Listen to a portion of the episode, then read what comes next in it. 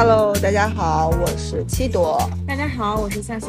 OK，今天我们选在一个特别的地方来录制这一期的失业青年的故事。今天请到的主角是向向。Hello Hello，大家好，我是向向。向向，你可以先介绍一下自己，因为可能大家都还不太了解你。好的，呃，我是向向，我今年三十岁。之后我从事的职业是市场品牌相关的。我的星座是人见人爱的狮子座。还需要了解什么吗？好 了，没有了，可以。单身未婚对我就说，感觉这个走向就有点像是在打相亲广告。单身未婚，欢迎单身适龄男青年向七朵留言寻找我的联系方式。可以，我到时候把你的照片剖出来。OK，、OK，向向，你现在是失业几个多久了？我是刚刚辞职，九月二十多号刚刚辞职。你当时为什么走？是裁员吗？不是，我是觉得在这份工作当中体现不到我的价值，所以就选择了辞啊，我们今天录的时候可以不用那么官方，体现不到价值这种，咱们可以说实话，这份工作真的体现不了我的价值。说人话，不应该是这个工作太逼。这份工作就是一个螺丝钉的工作，我觉得有我没我都没差，所以我觉得想找一份能撑得起我人生价值的工作。能撑得起人生价值的工作是啥工作呀？我的一些市场动作，我做的一些东西，可以直接影响到这家公司的生死存亡。那我觉得你应该当老板。对，我想当老板，但是我现在没有钱当老板，所以我需要再找一份工作去试错。但我了解你应该在这个辞职之前就一直在找工作。对，一直在，因为不知不清，当时是不清楚自己想要什么，所以投了一些感觉很想做的一些大公司的一些东西。但是现在反复在看之前投的那些岗位，觉得自己即使自己进去了，做的事情跟现在事情还是一样的，还是体会不到自己的价值，还是一样的螺丝钉。你没你有你这个部门，没你这个部门，对这家对这对这个公司的业务都是没有差的。所以我现在不太想再去大的一些公司去上班，还是想偏一些创业型的公司去上班。是，我觉得你是我是聊的这么多失业青年里，现在唯一一个是裸辞。对，裸辞，totally 裸辞，三十岁选择裸辞，没有任何的积蓄，裸辞，就是因为体会不到自己的价值，不知道自己在做什么。哎那你辞职之后不会慌吗？不会，我觉得辞了之后自己的状态更好了。每一天从，而且我现在睡眠状态特别的好，每一天从早上到晚上，每时每刻都是由自己掌控的，自己起来知道自己这一天是要做什么，而且每一分真的是在很快乐当中、很轻松的呃情感当中度过的。我们想听一些不快乐的事情，我辞之后没有不快乐，那讲讲你之前的不快乐吧。之前不快乐，其实之前的不快乐就是因为自己太焦虑了，觉得说自己的成长速度慢于同龄人，之后在这份工作当中得不到自己想要的一些成长，而且钱也没有给到，所以就是很不快乐，很焦虑，所以当时会跟不停的人去交谈，会不停的去酗酒，去去想摆脱这种焦虑。但其实这种焦虑最好的办法就是停止这种生活状态，赶紧逃离出来。所以我选择了辞职。你刚刚有提到你说成长跟钱嘛，那你觉得嗯成长跟钱哪个更重要？在三十岁这个年龄，成长占百分之六十，钱占百分之四十，因为没有一个一个一个比较稳定的一个物质的一个基础，其实你我生生活也不会很开心。本质上，因为我是狮子座嘛，我生我就是一个大手大脚花钱的一个人。之后，如果这份工作不能给我一个相对来说有底气的一个生活的一一些保障，我觉得会在这份工作不会很开心。即使这这份工作能得到很大的成长，说到消费，你现在的就是你辞职前的消费是每个月都是能 cover 住你的开销的，还是几乎就是赚多少花多少，一点存款都没有，月光。太棒了？房租差不多七千，之后一些生活成本蛮高的，尤其是每周都会喝酒，喝酒成本就已经差不多跟房租的成本已经五五了。那是很厉害。对，就一个人生活，住着七千的房子，喝着七千的酒。而且我比较喜欢健身、练普拉提、跳尊之后，其实每一项支出都是钱。因为当时工作会很不开心，就会从一些呃花钱去寻找一些快乐。我觉得是我我反观我这几个月辞职之后的生活，我就感觉。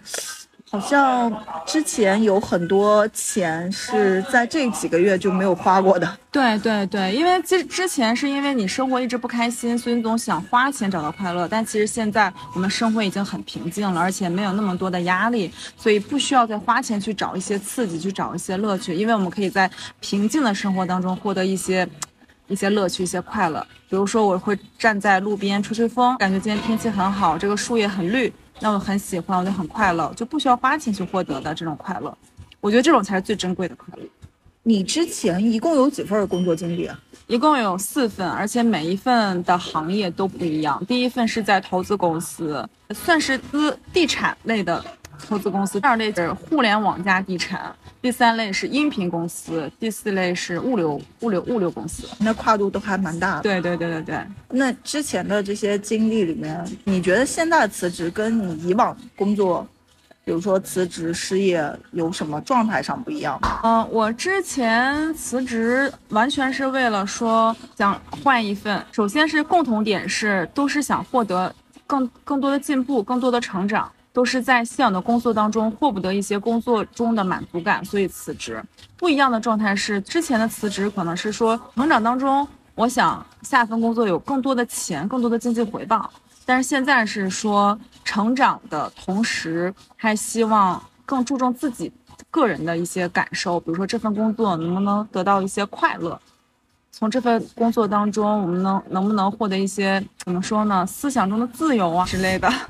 我觉得这是不是上了年龄的人都会追求的一个事儿？对对，因为其实二十到三十岁其实是蛮痛苦的一定一个时间段，真的是到了三十岁这个时候，慢慢要活出自己。对对，你慢慢其实知道越来越知道自己要什么了。你刚才有说到说工作的满足感。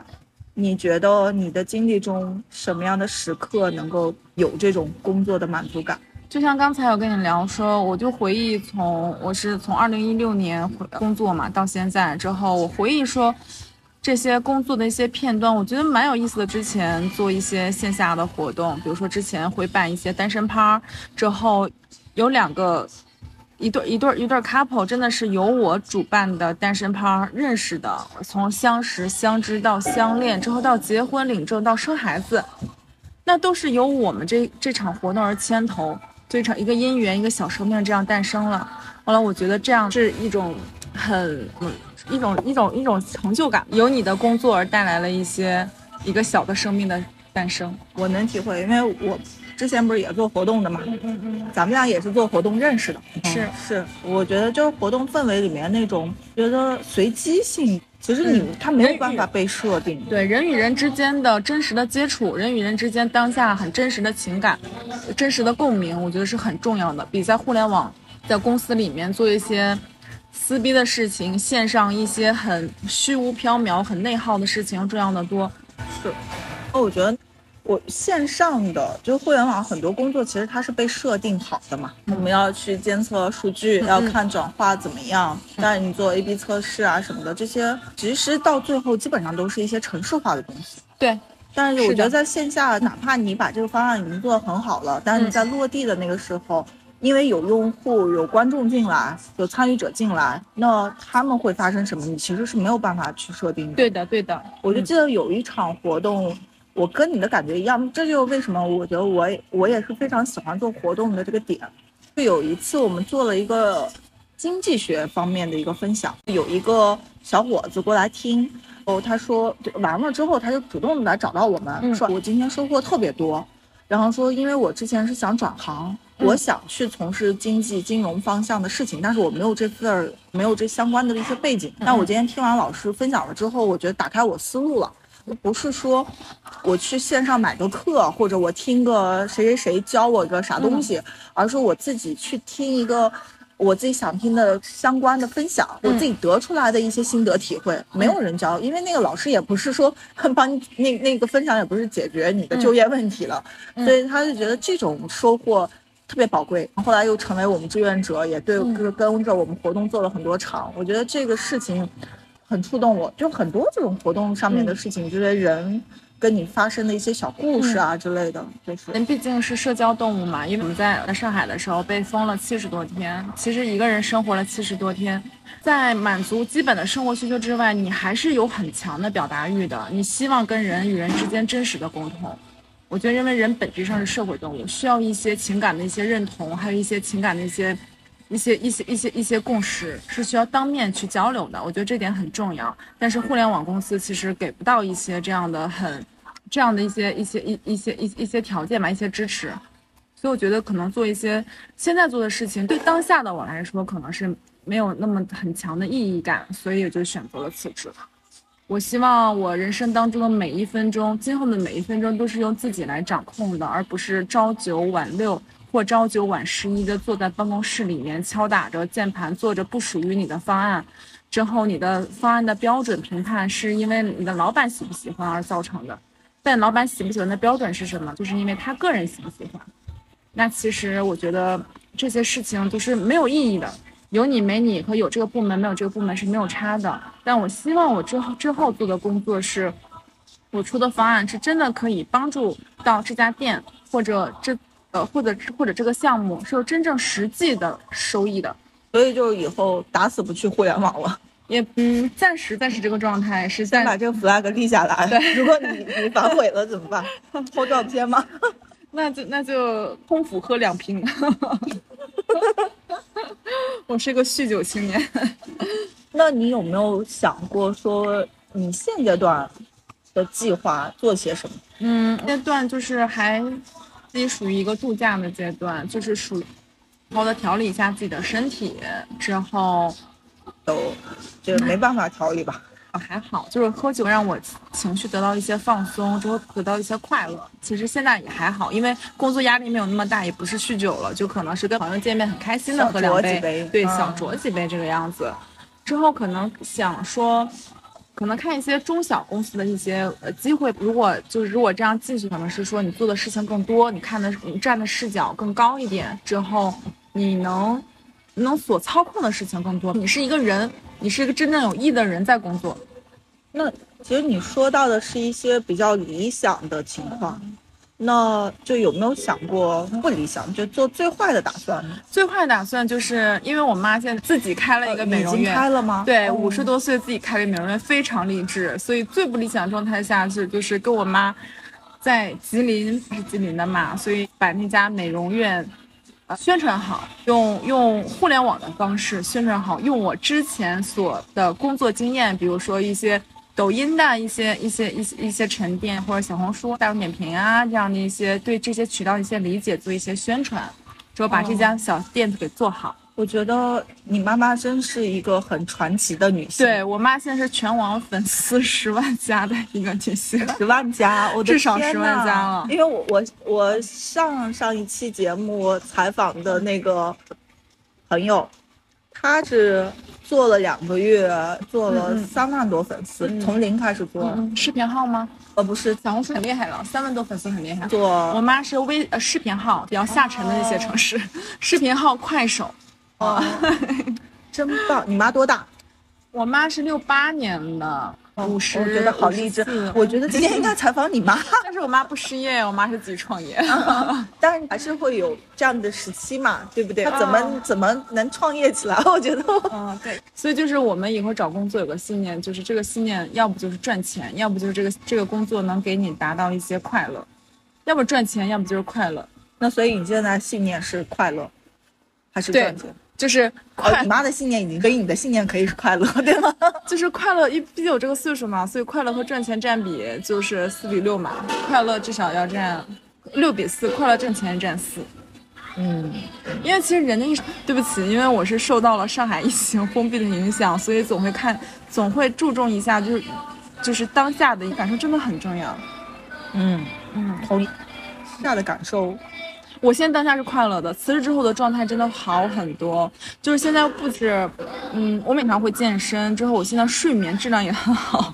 我之前是焦虑到就每天三四点钟睡不着觉的状态，但我现在是，我十一点钟我倒头就睡，真的倒头就睡，而且睡眠质量很好。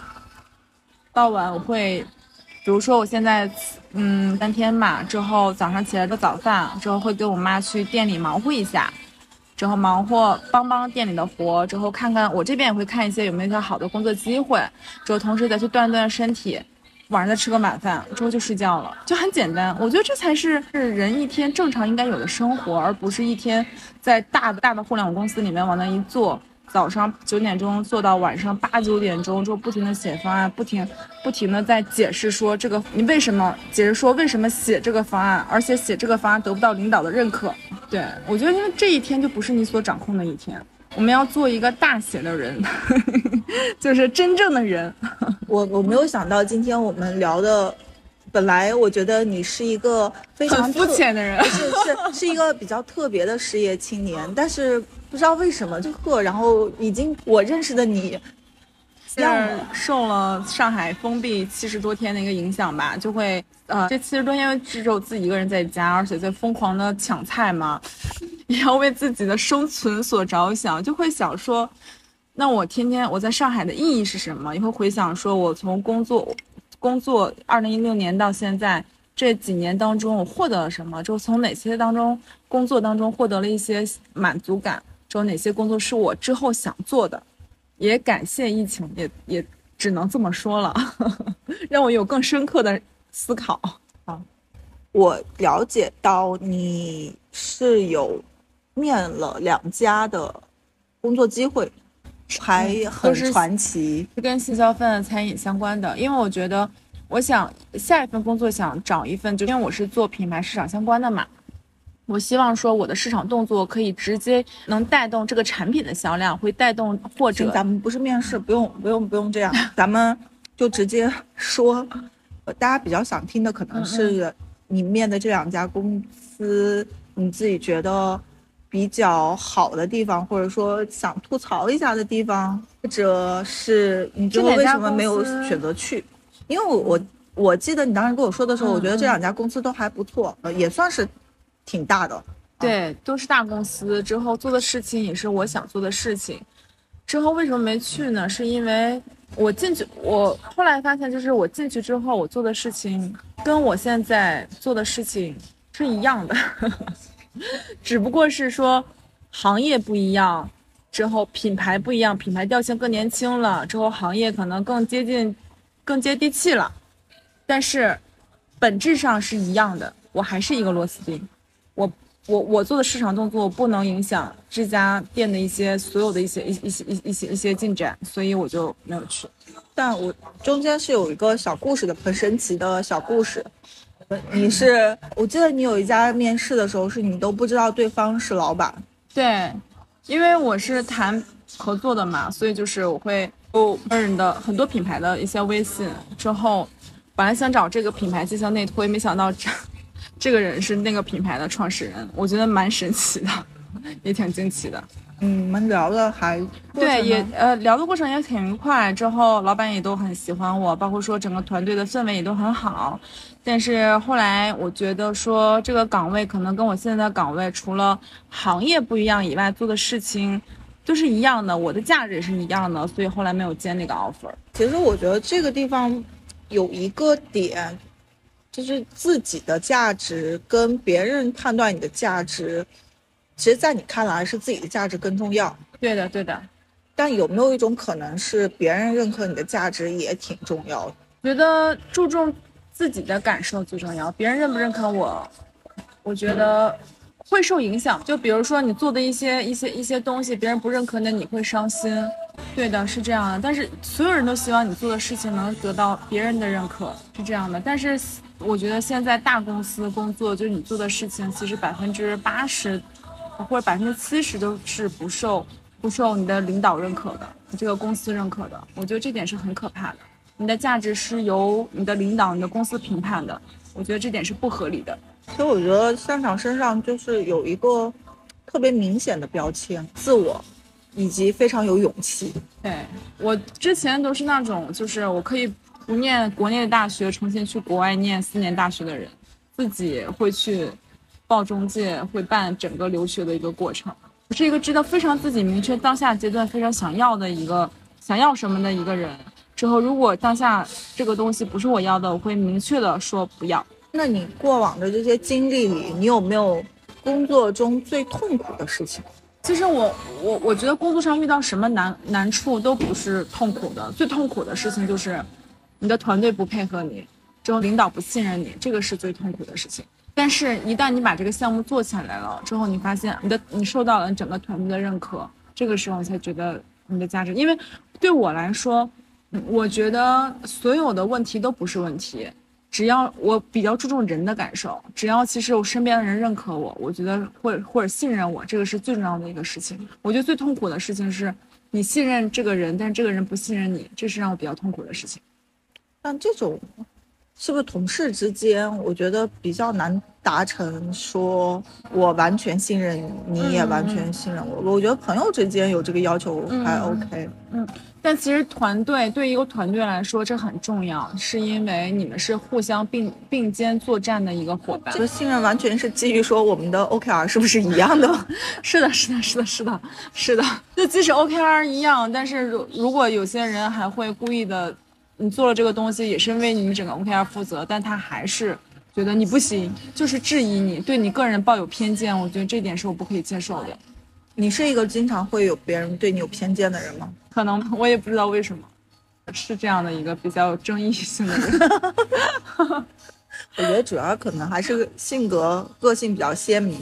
因为我就是一个，我不是一个会摸鱼的人，我是一个对工作要求非常高的一个人。我会非常快节奏的去工作，之后我会 push 身边的人去工作，但身边的人只想去赚一份工资，但我不是，我想去做一个事业，做一个项目。对，这就这一点就会引起身边很多的人一些不配合吧，他们会觉得我是一个怪人，毕竟是这公司也不是我的，为什么我要这么努力？大家可能会这么想，卷吗？对对对，但是我不会让一个就是比如说，我不会让大家写 PPT，PPT 就是现在很多公司 PPT 会调三四五六版，就是因为它的排版啊、它的图片啊、它的字体啊，就是因为不好看。我觉得这个才是不应该的。嗯，你知道吗？我有一个 PPT，嗯，当时汇报，我写了十二页吧，还是十五页，反正就十十多页。我最后那个 PPT，因为每周每周都要跟老板汇报，我应该汇报了两个多月，呃，那个 PPT 写到了八十多页，八十八页。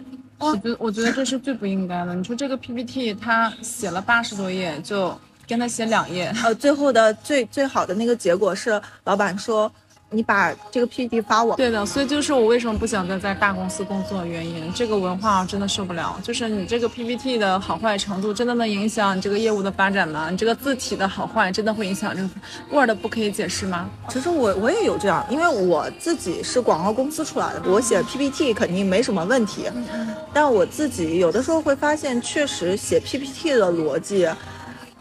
其实还好，对外其实就是个资料，你写一写也不会有多少人看的，主要还是在内部价值里面，你跟人家说的时候稍微上上价值之类的。但是，因为我自己也是要做事儿的嘛，我是要落地的，就我我我是写 PPT 且执行 PPT 的那个人。那我执行的时候，其实我自己很深刻的能够意识到说。很多东西我是没有办法在 PPT 上呈现的，比如说我今天跟你谈判，我跟你谈一些合作的条款条例，然后一些点其实不是说我这 PPT 写的有多好，而是可能今天我说到了某一个你感兴趣的点，或者说我们俩很有眼缘，或者说我们俩今天聊得很好，才能促成这个。这个东西是没有办法在 PPT 里面呈现的，很细节、很细微的一些东西相关，但是不是最后说这个 PPT？我觉得顶多是能够告诉你大概的一个思路，但是这个思路，你想一千个人都有一千个哈姆雷特呢，那每个人阅读起来一个 PPT，那太多其他的就是各每个人都会有每个人想法。对我觉得可能更多的还是说最后你交流一些软性的一些东西上面体现的。是的，是的，所以这就是 也是离开大厂的原因之一，千分百分之一的元素吧。就像其实 PPT 的一些思路，就跟你写方案的一些，就是你老板交给你个方案之后，这个方案的你写了十版，都不满意，老板都不满意。那原因是什么？就是因为老板不满意。对，老板说你还是把第一版拿给我。对，那其实呢，他的评判标准是什么？就是因为他的喜好。那为什么？那可能他不喜欢，那大老板喜欢。所以你的你你所做的这些功夫无用，其实很多都是无用功。那你这些无用功的时间，是不是你可以把它拿出来？他给你工资了呀。他没有给我应该应有的工资。比如说我是。正常的上班时间是早九晚六，那我从六点到八点这两个小时的加班时间是不是应该付我工资？他如果给我的现在没有，对的，这大多数公司都做不到了，所以他其实没有做到真正的资本家的压榨。啊，现在一票的互联网公司都中枪了。是的，是的，是的，所以就是我这，所以我暂时我现现阶段应该不会再往大公司或大的互联网公司再找了。我我。因为其实今天我们聊，从开始聊的时候，你就有说过，说你比较坚定的要去一些创业型的小公司。对的。那你怎么样去判断说这些小的公司就没有那么多风险？小公司首先来说就是它肯肯定还会有风险，但是小公司的这些那些官僚文化、PPT 文化肯定不会这么重。因为他毕竟是个小公司，他的成本就在那里，他希望做每一分对他来说都是钱，所以他希望做什么事情都是快，很快能见到效果，而不是让你会写，他不会给你写十版方案的时间让你去做这件事情，可能你写一两版方案的时候，几个人一起投票通过一下之后，我们就马上去落地去实施，去操作了，即使错误那好，那我们再换下一版。我觉得这是小公司的一个好处，它可以不断试错，对，它可以快速的跑起来，而不是大公司你出了十版方案。还要跑流程，之后可能这样两三个月就过去了，你都没有试错的机会。对，可能你已经过了当下的一个风口了。你开始写 review 的时候，开始想，对的对的，我该怎么写？对的，确实，我觉得这是我们经历过，都会有一个体会的地方。是，那你不觉得小公司除了说试错，但是因为因为他在试错，所以也有可能他一直都试不成功。对，这样子。但其实，公司干待着内耗的时间是你的时间成本。你去小公司试错，去真正做事情的时间也是你的时间成本。我觉得真正去做一些事情去试错，而比你真正去躺平要好很多。这才是人生的意义。因为我是一个停不下来的人，我是一个。希望我自己是一直奔跑状态的一个人，所以对我来说啊，可能对大家不一样。我觉得对我来说，我希望是我的有限时间之内去做更多的事情，去去试错，或者去去真的去完成一个项目，而不是说真的花一些无所谓的时间去构想、去猜想、去写故事、去画画。那其实还是回到之前的问题，就你因为你说过，回到之前你其实提过。说你希望有更强的掌控，那你为什么不去创业？怎么说呢？因为觉得现在自己可能还没有到那个阶段，觉得现在 如果是创业的话，自己完全去创业肯定是亏钱的，所以还是希望是说找一家公司，先找一家的钱，用他的钱去试错。